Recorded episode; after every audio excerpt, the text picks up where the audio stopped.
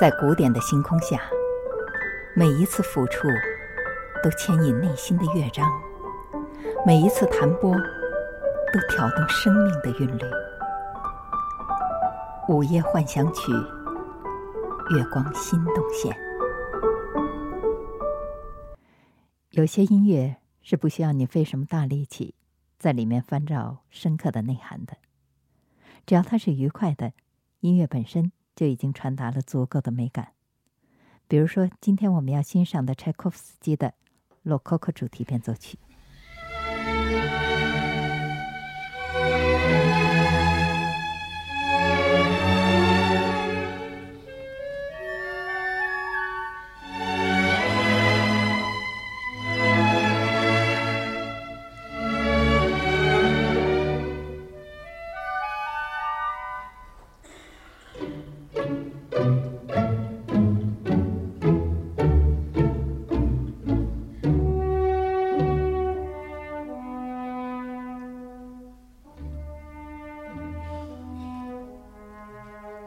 洛可可是18世纪欧洲宫廷的一种纤巧浮华而又繁琐的艺术风格。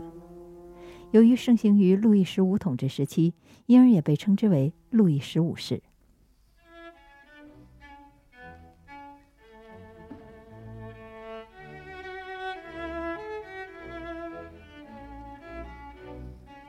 洛可可一词源于法语，是贝壳形的意思，在建筑和绘画艺术中。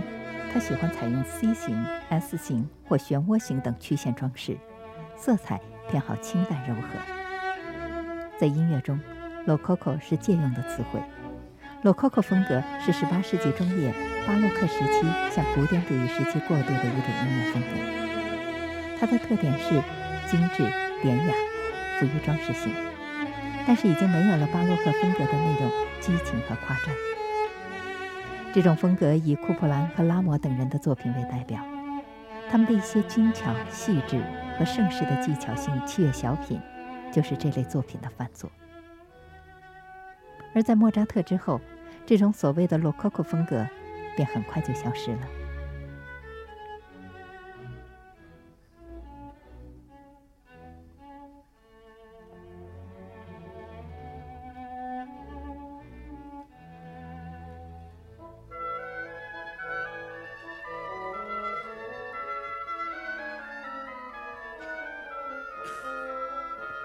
而生于19世纪浪漫时期，柴可夫斯基遥望着古典时期，处在俄罗斯国民乐派之中，但柴可夫斯基却每每写下了极富旋律性的音乐。像他的这部《洛可可主题变奏曲》，就是这位俄国作曲家向自己童年的偶像莫扎特所表达的崇敬之情。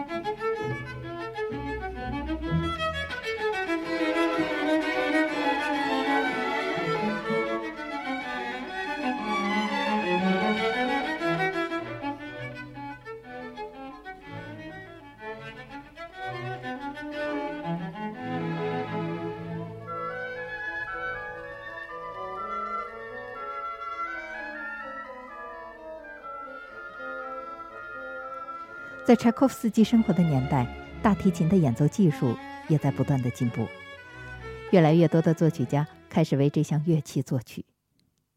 不过，柴可夫斯基本人对于大提琴却有那么一点点后知后觉。直到1875年，在他欣赏完了一场大提琴独奏演奏会之后，才对这项乐器留下了深刻的印象。到了1876年，柴可夫斯基在德国大提琴家。费曾海根的要求下，才写出了这部《洛可可主题变奏曲》，并由费曾海根担任了首演。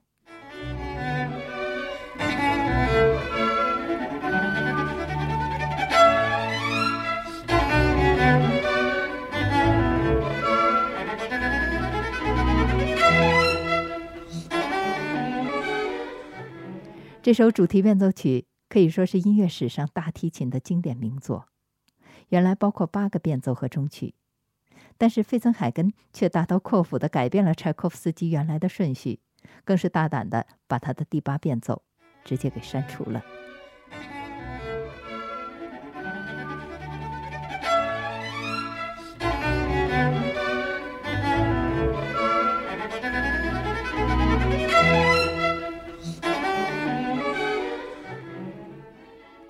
洛可可主题变奏曲是作曲家音乐创作中少有的平静、明朗和欢乐的作品。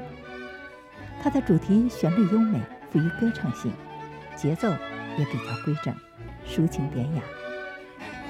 徐缓的序奏之后，大提琴奏出的由两段歌谣式旋律所构成的洛可可主题，在其后接续七段的变奏。第一到第二变奏的节奏逐渐缩小。第三变奏转入持续的行板，是优美宽广的旋律，同时还充分发挥了大提琴独特的音色。而第四变奏具有农民舞曲的风格，第五变奏带有大提琴的颤音与装饰风格的乐句，第六变奏表情甜美，第七变奏则是活泼的快板，华丽敏捷，而音乐最后以充满活力的气氛结束。